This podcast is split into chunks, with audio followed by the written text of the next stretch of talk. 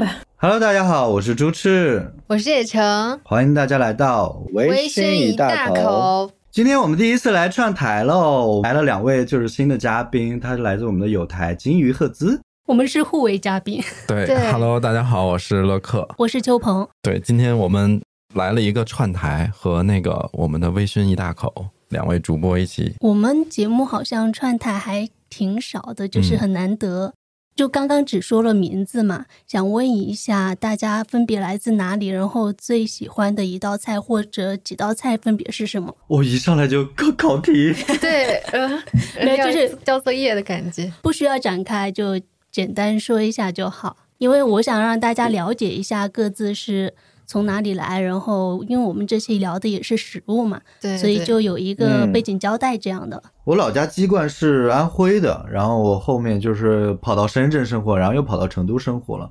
最喜欢的一道菜，我觉得我的答案可能会有一点点 让你们失望，就是土豆炒肉丝，这是我最喜欢的菜。嗯，对，这这这有什么好失望的？只是跟你前面三个地方没什么太大关系，感觉。非常的家常，就是反正每个地方有每个地方的不同的炒法，但我的确就是你要说最喜欢哪一道菜，我就觉得土豆炒肉丝可能是最爱的。那你为什么没在成都呢？今天，因为今天今就是听众朋友不知道，就我们现在三个人坐在一起，然后老朱是在深圳，老朱对我我我就是又跑到深圳工作了，这这几天就是来回跑。嗯，有一个项目，哎，那野城呢？我是来自就是大家非常熟悉那个呃万青的杀死那个石家庄人然后那个石家庄人，对石家庄那个 Stone Hometown？对对，摇滚之乡。嗯其实我嗯，因为秋鹏老师一问我，我其实第一想到的是驴肉火烧，因为我家、哦就是我的老家是河间，就哦河间有它的一个驴肉火烧。我们那儿有一句名言叫做“呃，天上龙肉，地地上驴驴肉对，哦，对，就其实很多人没有吃过正宗的驴肉火烧，有的时候我在家，包括我来成都住这两年，我也会邀请朋友来我家，就给他们做正宗的驴肉火烧。然后我还说我要去家楼下摆摊儿，我要做驴肉火烧西施，就是天就是传播家乡文化这种感觉。你还做过这种东西？我到现在没没吃过你做的驴肉火烧我。带去深圳给你做，成都买得到驴肉吗？我也想问，嗯，好像买不到，都是我家里人给我寄，就一哦寄寄十斤啊之类，冻在冰箱里，然后每次就切呀那些。你看看我们北方人多实在，家里一 寄寄十来斤驴肉。我是出生和那个长大是在北京，然后后来读大学之后就在成都。我现在基本上已经这两个城市在我的那个岁数里占一半一半了，快。最喜欢的一道菜这也太难了，你可以说好几道。炸酱面，炸酱面肯定是嘛。炸酱面就是那种就是你会想念它的那种菜。就是反正我在成都，如果自己在家做饭，尤其是夏天不知道吃什么，就吃炸酱面。嗯，那那就再挑一道川菜吧，就水要端平一点儿。川菜我可能会比较喜欢回锅肉、那是什么回锅呢？因为回锅肉有很多种。盐菜吧。呃，我是江西人，最喜欢其实应该是小炒肉，就是辣椒炒肉，嗯而且要用特定的辣什么椒。樟树港辣椒 是不是？江西的辣椒是不是非常有特色，就很辣或者很干那种？对，可能大家就是传播度比较高的应该是鱼干辣椒，就是我们那边的辣椒，它相对来说辣度就比成都这边的二荆条要高很多。那我说土豆炒肉丝的时候，你失望个啥？小炒肉有因为没有用他们的辣？椒炒，辣椒用的不一样是吧？他以为你会说那个臭鳜鱼，就是安徽的那边。其实我们干四个人说的哦都挺家常的，不是那种说对，非得得上什么台面的那种大菜。对对对，然后今天我们要聊的是什么呢？今天的话题其实是食物和性格之间的关系嘛。嗯，嗯，对嗯，因为这个话题，就我们在最开始想讨论一些串台的选题啊，哦，嗯，那个时候我们刚好就看了一些关于美食的电影，因为其实嗯国外这方面的电影还挺多的。嗯，那个时候是我看了一个，嗯，我不知道乐师傅知不知道韩夏，就是他在北京一个导演，嗯，他就推荐，对秋鹏老师知道，因为就是文化圈的，哇没有没有 这时候把我给排除出去了。没有，就是没有，我我我是听他的播客，对对他就会推荐那个熊家餐馆，嗯。他就是哦讲一个。呃，他本来是一个米其林的餐馆的大厨，因为他哥哥自杀了，他就回家去继承了一个餐馆。那个餐馆就跟他以前工作环境特别不一样，就从一个非常高大上的那种米其林的，就大家排队去吃，然后很昂贵的一个地方，就变成了一个美式在芝加哥的一个苍蝇馆子。嗯，然后他就面临了这种文化的冲击，以及要怎么样去。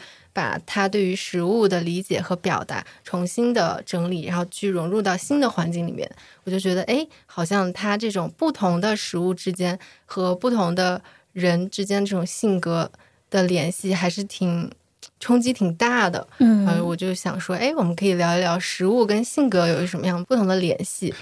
然后，因为我特别喜欢里边那个主演，是因为他是原来我最对对对我最喜欢的那个美剧《无耻之徒》里边他演 Lip。然后我不知道那个演员叫啥，记不住了。大概看了几眼之后，发现哇，他依然生活在那种焦虑跟高压里边儿，对对，他就感觉是一个平行世界嘛。Lip 跑到这儿来做做那个大，厨了。其实你看，跟他原来什么去 AA 啊，然后在原来《无耻之徒》里边那些，就是感觉一个天才过一个废废的生活，生活然后对对对然后那种冲撞，挺好玩的。嗯而且我刚刚就是想问，就是那熊家餐馆 是有熊吗？就是盖子里有的熊。熊吗？有猴吗？咱第一次串台呢，也不知道对方有台的这个尺度在哪，不敢说话。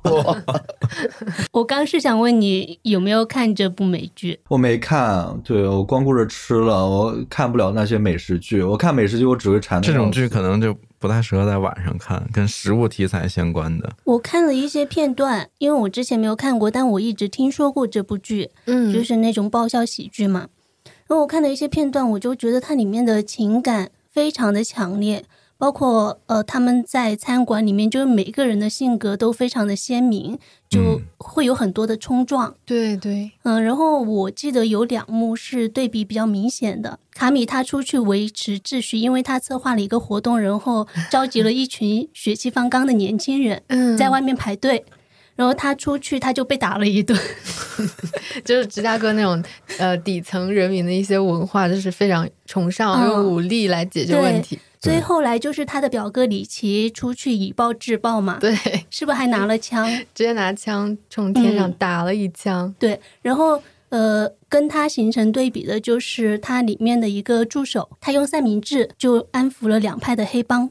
嗯，然后那个时候，李琦他本来是准备去拿枪，想要以暴制暴，结果发现食物就安抚了这些人。这个我印象也很深刻，就是他们好像总能把一些情感蕴藏在食物里面去，嗯不管是安抚人心也好，去或者是寻找一些情感上的慰藉。因为他这个餐厅其实经营不善，他就嗯想要说，嗯、怎么样保住这个餐厅？因为这是他哥哥的遗愿，就是他哥哥的一个心血。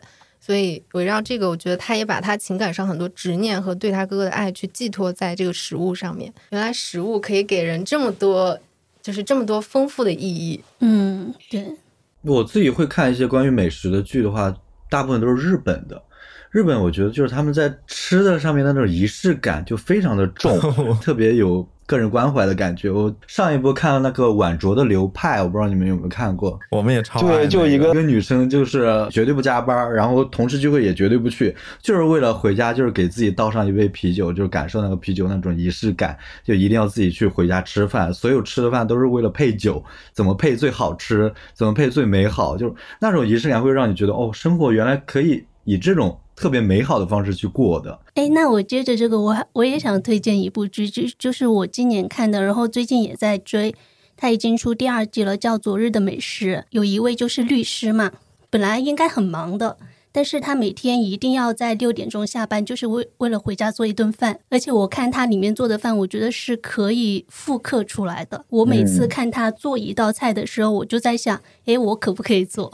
真的好卷，我这辈子都没做过几次饭。虽然我就对美食的热爱，我自己觉得还是蛮高的哈，但是就你让我自己做饭，我觉得做不来。会吃也行。对我就是会吃，会吃会夸。我看之前就是我们在做那个提纲的时候，还提到了那部电影，哇，我太爱那部电影对，《朱莉与茱莉亚》，就是梅姨还有对，对梅姨演的其，实很经典的一个挺老的一个电影，就是讲那个女主人公，她应该算算是她的人生的灯塔或者偶像的，嗯她去复刻那个一个蓝带主厨写的一本那个美食食谱嘛，它是。应该是第一本第一本用英文写作的一个法式的食谱，嗯，然后他就用一年的时间复刻了里边的五百多道菜，按照那个食谱的做法，对，然后就整个那个电影其实是在讲记录这个过程中他的一些心路历程的变化，以及当时。那个时代背景正好是九幺幺之后，二零零呃，二年，对，就是纽约所有人的心都有一道很深的裂痕，大家要怎么去弥合这个东西呢？就可能是美食是给了这个女主角非常大的一些生活的意义。特别感谢推荐了这部电影，因为嗯我之前没有看过，甚至也没有听说过，但是昨天看了之后，一天都觉得心里很温暖。嗯，因为它整个色调也是那种老电影的，就有点暗暗的，对，嗯好像就像我们生活中的一些场景，就嗯，觉得看着很舒服，就像窝在沙发里面，然后外面是也是成都的阴天那种感觉，感觉它这个色调特别特别符合当下的一些心情。嗯，我当时甚至想，它可以代替《真爱至上》作为圣诞节的哦，他不可以，我我反对，为什 么？我，反对。但是它就是那种，就是一个很温馨、很温馨的那个片儿，你就觉得里边的那个两条故事线的女主角都特别的棒，嗯，很有自己的人格上的魅力，同时他们的丈夫也很棒。对，就是我有在看。关注他们的丈夫。我看梅姨跟她丈夫的那个之间的小互互动动跟爱情，我就觉得羡慕。对，嗯你知道吗？我看到梅姨，我就想起去年我们在金鱼赫兹的节目里推荐，怎么邀请过她？她没来。是哪一期？就是年终的那期吧，我推荐了一部电影叫《时时刻刻》，嗯然后她就在里面扮演的一个角色嘛，就和她演茱莉亚的这个人形成了几乎是相反的性格。因为我记得就是在《时时刻刻》里面，他要准备一顿 party 大餐，然后买了很多螃蟹，但他做着做着就崩溃了，因为他本身就是情绪很压抑的人。我就觉得，可能有时候食物的力量是不是难以抵抗这种负面情绪爆棚的情况？但你看他在在这个电影里边，整个人就是一个小太阳一样的存在，嗯就是他从他说话的那个频率跟之他嗯他之前都不一样，他的台词都是那种吊起嗓门儿在说，也体现了他这个人就是那种正能量非常非常爆棚的这么一个人。所以他的女主就也受到他的感染嘛，因为他其实。在开始做这个，包括到中间他复刻一些食谱就失败了，把那个什么牛肉什么的都弄成那种稀烂的一样的东西。都糊了。对我觉得嗯他有时候人生也陷入到一些低谷或者怎么样的状况的时候，嗯他可以去借由他的偶像以及做美食这件事情来帮助他。当一个人他愿意把时间花在做食物、做美食以及享受这件事情的时候，他就已经在好起来。就是他好好的对待食物，反过来会发现做好的食物也会很好的对待它。嗯嗯到底是美食在影响你的情绪，还是情绪在影响这顿饭？就我有的时候，你就觉得什么事儿都不顺，然后就今天做饭那个锅都在跟你作对。比如我炒一个素菜，然后你就怎么炒都炒不干，就是不好吃。因为你心思就不在做菜这件事情上了。嗯然后你们记得吗？其实是在电影最开始的时候，因为朱莉本来在她是一个办公室职员嘛，政嗯政府办公室职员，就是每天收到很多很糟心的事情。然后他在做饭的时候说的一小段话，我觉得就特别打动我。我一猜就是那一段儿。我念一下，默契。对，我来念一下啊，就是呃，我喜欢一天结束后，本来这一天没有一件事情是肯定的，一件也没有。但是回到家后，我却知道，如果你把蛋黄加入巧克力、糖和牛奶中，它就会变得粘稠，这真是莫大的安慰。嗯，我我看到这一段的时候，我就心里在想，嗯，邱老师肯定会记下来的，我就不用记这个台词了。我以为洛克老师说，这个时候我起身去那个冰箱，然后去 啊，也没有拿一，块但我确实巧克力，我确实看到他说的那那一句话，我觉得那个那段台词在整个电影里是一个小高光。嗯嗯，嗯因为我觉得有时候做饭就是像享受美食，它当然是一方面，有他在这个里面做饭，他会觉得。我平时工作那么琐碎的事情，我没有找到什么自我成就感、价值感。但是我做东西、做美食是创造，嗯满足了一些创造欲和这种创意呀的感觉。就是对他来说，他是哦，我在这个美食的小世界里面，我是一个小王后之类的，他就会很有荣耀感。嗯，就是他可以掌控很好的掌控这件事情。嗯，大家对电影里面就是美食影响这些情绪跟性格的，还蛮有共鸣的。那我想听你们，你们自己生活中是有被美食这项日常运动就是影响到自己的性格吗？日常运动，我的运动是什么？我爱好的运动是吃美食。对啊，这这是一项运动啊。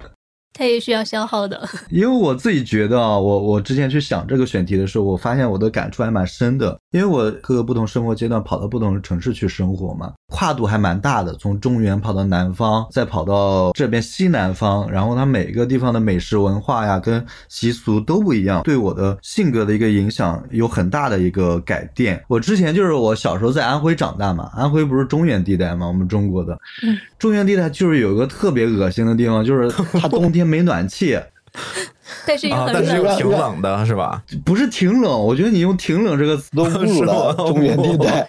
哇，那是真冷呀！就是就是你们北方回到家还有暖气，那暖气开的足的那种热量，可以保持你在外面不会说立马就冷掉。而且你那边是干冷，干冷我觉得就还好，中原地带真的是湿冷，不管你穿多少衣服，它都是个魔法攻击，一定会攻击到你的皮肤里面去，就没办法。而且更恶心的是，它在室内跟室外一个温度，你在室内就是一点治愈感都没有暖。和多了啊，，对，室外会更暖和吧？对，室外可能还暖和一点。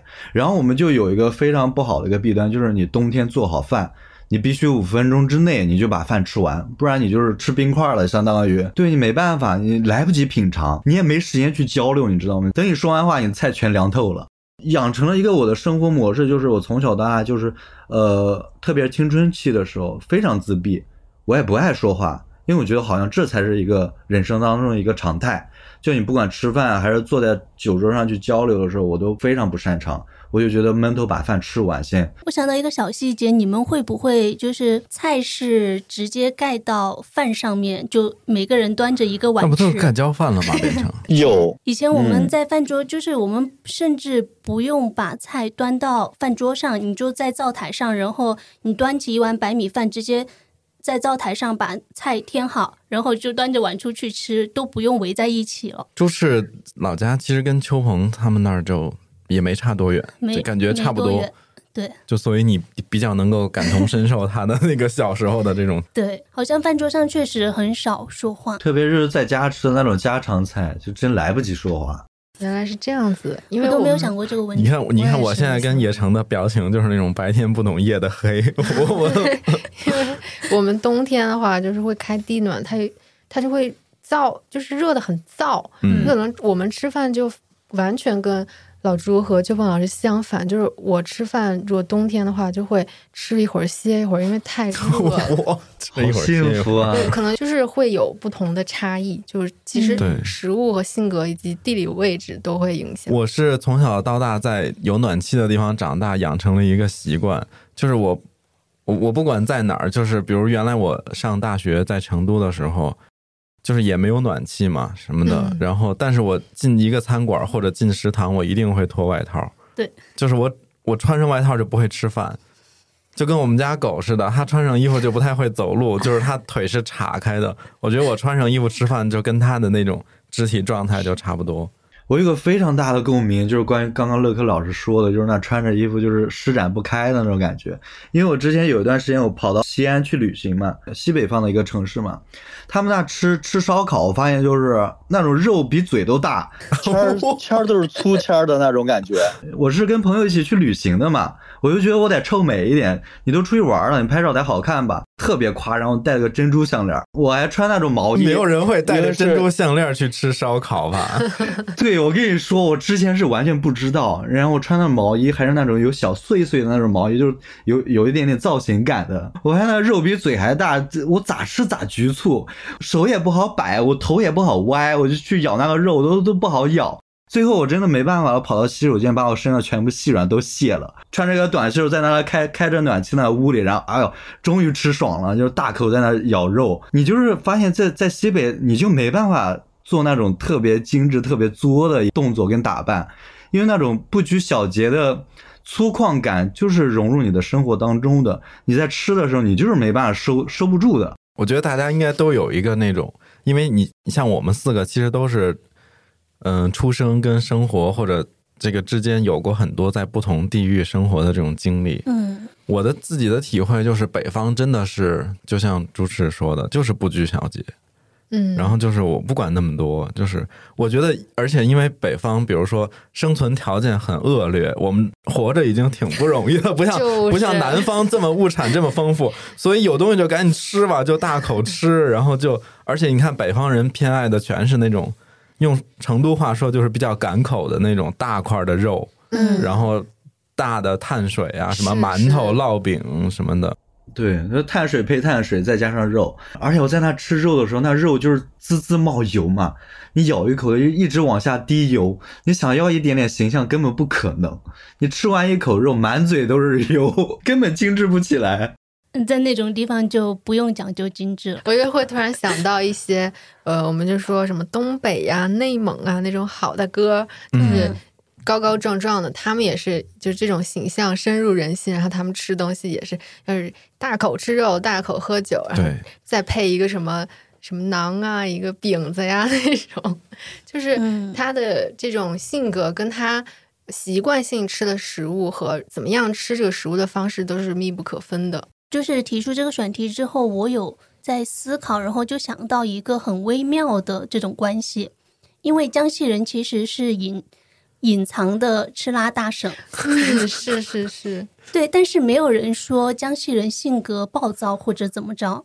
哦，因为真的，你看，你看湖南，因为大家都知道他吃辣嘛，嗯你就会说他辣妹子什么性格比较泼辣，但是。没有人说江西这样。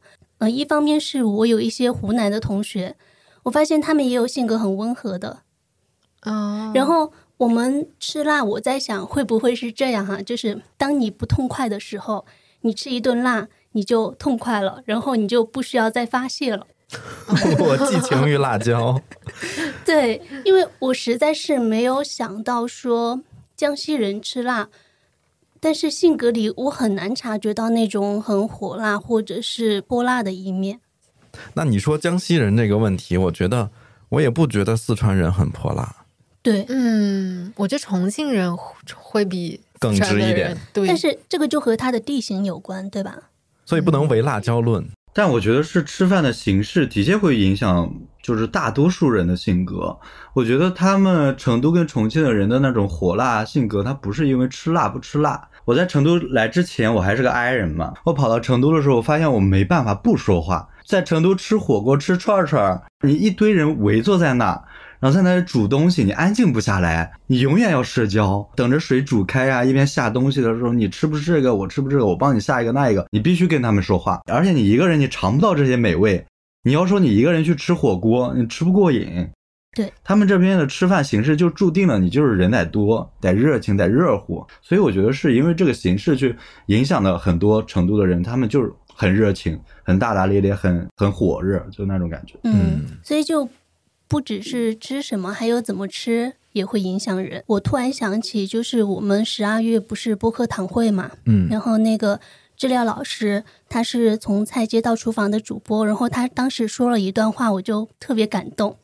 他说云南人嗯因为他身后有一个森林的支持系统，森林支撑着他们每天都很开心，因为物资很丰富，嗯很有安全感。我觉得云南菜真的好好吃啊，有很多很鲜味的东西。嗯，就是一方面有很多不一样的食材，嗯他们也很会利用这些食材，不管是保持它的鲜味，还是说做做出味道很独特的一些蘸料蘸水，然后搭配着这些新鲜的食材。我之前跑到大理去吃的时候，我觉得大理人吃饭真的是特别有幸福感，而且他们吃吃东西有一个非常大的特点，就是你去他们那边稍微高级那么一丢丢的一些饭店哈，它有一个特色就是第一道菜永远是天光，就是你永远坐在那里，你就能看到洱海，就能看到苍山，就好像每一个餐厅的角度，你都能看到。然后他们老板特别热情，就是你一入座就说：“你看我们这能看到洱海耶，我这边能看到苍山耶。”就我今天的很多食材都是从山上挖出来的，或者我我用到了一些山泉水，他们特别自豪，就是关于地理位置的一些部分，特别的乐观，特别的积极生活的那种感觉。会传染给你。对你刚刚说天光，我以为是一道菜。之前看一个女生叫豆豆，她是一个很大的博主，她家就定居在云南，她就会去带她的工作人员和她家里人去森林里面去采摘菌子，之后直接就就地做一个这种全。菌子啊，什么云南燕之类的，我觉得哇，这个太让我们北方人羡慕。你说，如果是同样的形式，就根本无法我们复刻。你说，我们不可能去一个什么养驴场去 去切一下，然后在那儿吃，就是完全不可能。蛮吓人的。对，就还是云南这种又又物资又丰富，而且又去森林徒步的感觉，就感觉好幸福啊。嗯嗯，而且我们有的时候就包括去云南旅游。或者是去到一些相对少数民族文化会比较多一点的地方，你就会发现它跟中原文明的那种生存状态、精神状态真的不太一样。就是我觉得那句话说的真的好，就是因为他们有那个森林的系统支撑着他们的生活。对，当时我一下子我突然能理解为什么，就是去过几次云南之后还是很想去。嗯，就你很容易被他们那种达观的心态感染。之前去云南的时候，在昆明嘛，然后我我们打车，我朋友他就把手机落在了车上，我们就赶紧联系司机。然后一般来说，遇到这种情况，我觉得很多地方有一些司机，他可能就会想着说，就是趁机赚点钱什么的。嗯，呃，正好那个司机他已经载了一个乘客，也是往我们这边方向，但需要稍微绕一下，他就很爽快的答应了，就很快就给我们把。手机送送送过来了，就说你们就随便给点路费就好，然后我们就给了十块钱。我觉得是让我们觉得很贴心的一段经历，因为他们也他们也不需要就靠这几十块钱过活什么的。嗯，感觉云南那边人真的挺民风比较淳朴。说不定司机晚上回家的时候跟自己老婆说：“我今天遇到巨抠门的人，开车过来就就给我十块钱。”嗯，那朱赤，你你在深圳生活那么长时间，你觉得像岭南那边的人的饮食跟他的性格有啥？特点吗？那我真是要开地图炮了，我跟你说，来吧。因为我在北方吃完烧烤，我跑到南方吃烧烤，我真的是当时就惊掉下巴。我在南方就是第一次来深圳就点烧烤，我当时都惊了。我点了烤玉米，你知道烤玉米它是玉米粒一串一串的串到一个签子上。对我当时两大惊讶，第一大惊讶我就觉得你。你串这个玉米粒，你不不浪费时间吗？你就是先把玉米粒从玉米上掰下来，再一串一串，就一个一个的串到那个烤签上，然后你再去烤。第二个惊讶就是我吃啥？你给我上了一串，就是玉米粒还没签子粗呢，一口撸下去，一个是肉比嘴大，一个是玉米粒没签子粗。你真的很爱用这种极限词汇，真不是我极限，是他们极限。我当时跟朋友就是一起去点烧烤嘛，点了他上的第一道菜就是烤玉米粒。烤玉米，我我们就发现，就是你做太大吧，你要是一口吃完了，你等下一道菜，你等十几分钟，特别百无聊赖。你你没办法，你只能一颗一颗的吃，你知道吗？就是你得耐下性子。好精致，好你就不像在对你就不像在北方大口吃肉那种感觉。然后你跑，你就发现你在南方吃那个烤串，你你也得聊天，你也得社交，你得精致，你甚至都不用拿张纸去擦嘴，因为你嘴上都。沾不到油，你知道吗？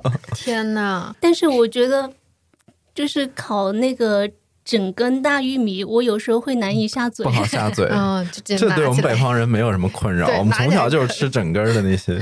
嗯，好像北方跟南方对于菜量的概念是完全两个计量单位。对我经常感觉，比如我们在成都，假设咱们四五个人，可能需要点六七个菜，我才吃得饱。嗯，但是在北方，你如果去东北，你这么点，你真的就是浪费食物。对，你就打包回吃吃一个月吧。我第一次去北京的时候，去点那个就是那种北方的那种乱炖嘛，好像是那种炖菜。我当时不知道炖菜是啥，反正我就按照我在中原吃饭那种习俗嘛，我就是呃按人头点，四个人你点五个菜嘛，就肯定是够吃的。上来第一道菜惊了，那桌子就你就觉得桌子都小了，你知道吗？一盘菜往上一放，你的碗都没地儿搁了，一道菜都是三个人的量。我有一些北方朋友，或者说有北方基因的朋友，他们在成都生活的时候就会。发现有一个很明显的点，有一个事情是这样的：前段时间我去我好朋友家里吃饭，然后我们原本说简单吃一点，呃，当时他家属在包包饺子，包那个嗯荠菜、荠菜肉馅的饺子，然后我们蒸一些大螃蟹，我们俩就觉得这样吃就可以了。然后他家属在厨房里就一直说：“这怎么够呢？这怎么够呢？” 然后临近要吃饭的时候，他就他就下去买了甜皮鸭半只嗯，和还分量挺大的凉拌菜，结果还是没有吃完。我不知道是不是这样，就北方的朋友他会觉得，哪怕我不管我能不能吃完，但是我的菜一定要大份，然后菜色一定要丰富。嗯，是。是，而且你你说吃饺子这个问题，你如果光上饺子，那没菜啊，饺子只是主食而已。是的，他当时就是这么说的。我们说，那那那那饺子它可以不配菜呀，然后又有大闸蟹，不可以，你要吃饺子在我们那儿不可以。对，饺子只是一种主食。啊，我我们过年就吃饺子就够了，因为饺子里面有肉又有菜啊。不是，我们那儿饺子就跟米饭、馒头是一样的，就是你得有菜才能。你哪怕说我吃饺子，我可以不做那么大型的炒菜，什么红烧肉这种，嗯但是你起码得有点翘肠荤啊或者是素菜啊，或者是比如酱牛肉切几盘啊、是肠啊什么的，那那饺子里面包的那是啥呀？饺子里面包的不就是菜吗？空气。我还想起另外一个包饺子的事情，就是更早早几年的时候，我有个朋友，他是 他的身世比较复杂，就是他的祖籍是山东的，嗯然后他和他爸爸的个子都很高，但他成长是在福州，福建的福州。哦他现在在北京和父母定居了。然后我要说的是他在成都的故事，我天哪！就就是有一年那有一年他父母来成都，然后我去他们家吃饭嘛，我们就包饺子，然后还做了很多菜。在包饺子的时候，我心里就在打鼓，这些东西怎么吃得完？因为他提前跟我说了会有哪些菜。呃，做完了之后呢，就盘子巨大，装装的那个菜很大份嘛，桌子都快放不下了。我们就四个人。呃，他们家做的就是还是比较清淡口，不管是北方还是说福建，相对来说都比较清淡一点嘛。嗯，然后我其实不是很很符合我的胃口，我在吃的时候就很勉强，然后又要表现的很好吃。如果去北方有北方朋友或者说北方家庭吃饭，我就会感到很困扰。你这个清淡我不认同，你只是不辣而已，你就觉得是清淡。北方北方不淡，我我跟你说，淡真的是广东这边更淡，广东淡到就是你觉得你的欲望永远没被满足，你吃完一顿饭，就是你吃了饭了，你肚子被填饱了，但你的精神没饱，你没有受到刺激那种感觉，你就走在路上，你就觉得你的魂儿还不在，心里就纳纳着一一一股火儿，你知道吗？就是你觉得自己太清新脱俗了，你整个人太干净了。我就需要我脏一点，我就我就需要我再来点重油重盐的东西。而且我有一个就是关于就是南北方吃东西差异影响性格非常大的一个因素，我觉得我要说，我比如我在深圳，我我整个人真的会变得特别小气。因为我我跑到餐厅里，因为深深圳吃东西真的真的不便宜，真的我就按我自己的那生活，生活物质条件啊我真的觉得有点贵了。我九十八点一一份锅包肉，锅包肉真的按个儿说，五六个人围到一起，一人分不了一块儿，你知道吗？然后你吃完之后，你就觉得你自己在心里就默默的就开始计数了，这片锅包肉我只吃了一块儿。但我要挨多少钱？你在心里立马就有一笔账算出来了，然后你就你吃饭的时候，你就是虎视眈眈，你就得盯着，就是你一道菜吃少，你到到你挨钱的时候，你就不痛快。但是你在北方吃饭的时候，我去北京有一次跟朋友朋友请我吃那个锅包肉嘛，呃，因为是北方的特色的菜嘛，还有一些炖菜什么的。我们吃到最后，我们不是在喝酒嘛，玩的是酒桌游戏，就输了你要呃喝一瓶，输了喝一瓶，最后酒喝完了，菜还没吃完，我们在那说下一把谁输了谁吃个锅包肉。全部人在那里拒绝，就真塞不下了，真塞不下了。最后真的玩游戏输着吃，我觉得广东是一个，我觉得在中国最适合一人食的一个地方，就它有很多东西是你可以，嗯，就是我我我，你像比如说刚才我们提到说吃火锅这种东西，它就对一人食其实不太友好，嗯，因为本来那个菜，比如说我人多就可以多点几种，而且你像火锅串串这种，即便你可以一个人去，但是氛围会很尴尬，因为它是比较适合嗯多人一起，就是大家 share 的。然后其实像嗯、呃鲁菜比较重炒菜，其实它也很适合大家就不是那种分餐制，就我们全是点一桌，对吧？我嗯我们十个人点十几道菜，这样大家就吃的都很丰富。但是广广东就有很多那种比如对，呃，比如我吃点心，或者我吃煲仔饭，或者我就要一个碟头饭，什么白切鸡拼一个烧鹅这种。嗯对，我不知道是不是因为，嗯，可能他们那边工作节奏的问题啊，还是就这么多年传承下来。而且我还发现广东，其实广东吃的很不油。就刚才我们提到，比如说提到呃江西呀、提到湖 南、四川、重庆爱吃辣嘛，嗯，其实我倒觉得辣都不是他们的标签，我是觉得油是整个就是长江流域这一些一系列的到冷不冷的地儿的一个很重的标签。因为富的流油，因为真的就是你看，就是野城是北方人，嗯我们俩都会觉得说我们那边家常菜炒菜不会放这么多油嗯啊。然后我觉得像南方浙闽啊，然后广东啊，其实也不会用这么重的油去做菜。我觉得四川这边要比江西和湖南还要更油一点。尤其是就是它的一些什么红油什么什么什么，就是它红油加一切 都可以。对对，对我到这边，我反而的那个我的口味就也变成精神广东人，我都好像也可能因为这边的节奏，嗯，生活节奏没有深圳和，因为我在深圳、北京还有我家都嗯待过，嗯我就会觉得这边的节奏就让我慢一点。我自己做一些吃的话，我反而就更偏向广东那边口味，因为我也有广州的朋友，嗯，我们也会记十斤什么。我们就也会做饭的时候就不是特别多放调料，而是用这个嗯食物本来的味道去组合。对，是个本味。嗯野城四川这边的菜接受程度怎么样？嗯，就是说实话不是很高。你是因为不爱吃辣吗？还是嗯，辣我还好，嗯但是我是不喜欢吃它那一些油。哦？嗯，对。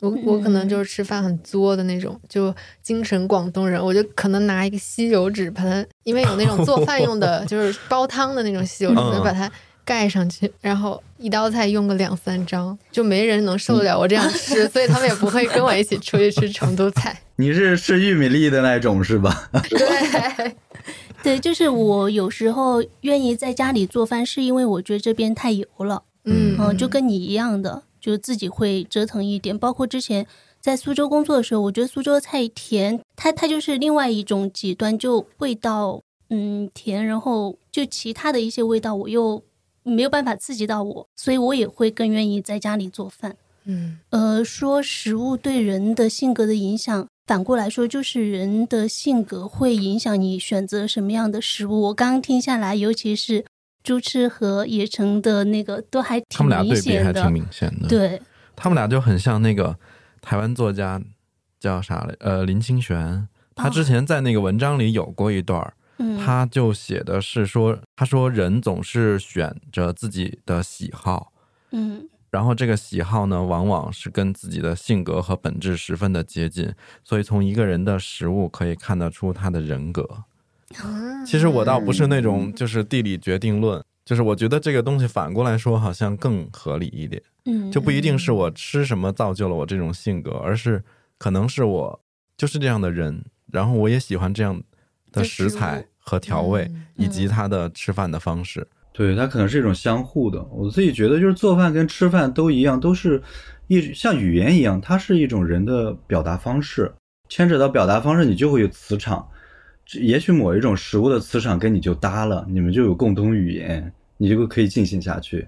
也有也许有一种就是磁场不对，对，而且其实像我从小生活在一个非常传统的北方家庭，我从小受到的教育就是食不言，寝不语，然后吃饭就要好好吃，要快点吃，不要在餐桌上 嬉皮笑脸啊、聊天啊什么的。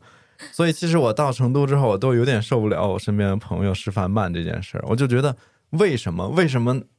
我有时候经常会说丸子，你吃面你挑三下又放回去了，这样我三下这碗面已经没了。当然这个东西没有恶意，是因为就是朋友之间的这种开玩笑。对，就是生嗯活习惯嘛，从小养成的，真的很难改。然后他们也很看看不惯我啊，就觉得这东西我这还没开始动，你那份儿已经吃完了，你 你吃着味儿了吗？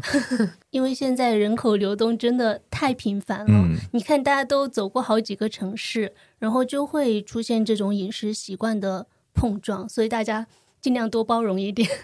但其实，如果就是我们去纵向跟自己去对比的时候，我也发现，我好像这几年没有很爱吃辣。我原来是那样，我原来在北京读高中的时候，那段时间经常就是我跟我妈是那种，就是周末我不上课的时候，我们俩就去吃川菜嗯，啊。在北京吃川菜，对对对，我们俩很爱出去，比如说逛商场吃川菜什么的，就吃那阵儿特别流行什么沸腾鱼香啊、麻辣诱惑什么的那些。嗯，那个时候真的就很爱吃辣。后来到了成都之后，就觉得哎，怎么成都好像没有北京的辣？就是在成都吃川菜，感觉真的。是感觉它的调味是往那个复合，就是嗯。往嗯。很丰满那个方向去走，它它并没有很对，它没有很麻椒、藤椒这些嗯。也有。对，然后后来再再过这么多年，慢慢的就是你吃的地方越来越多了，比如你吃过淮扬菜，你吃过广东菜，你就会发现好像他们也挺好的，他们各自有各自非常好的地方，然后你就没有那么的嗜辣了。嗯，也可能因为辣这个基因就没有在我生下来的时候就生长在我的身体里，因为我不像秋红这这样的种在吃辣大无省，辣不欢我可能就是中间的时候跟他突然有过几年这种暧昧的关系之后，嗯现在又发现，哎，我可以不用吃的那么辣，也挺好的。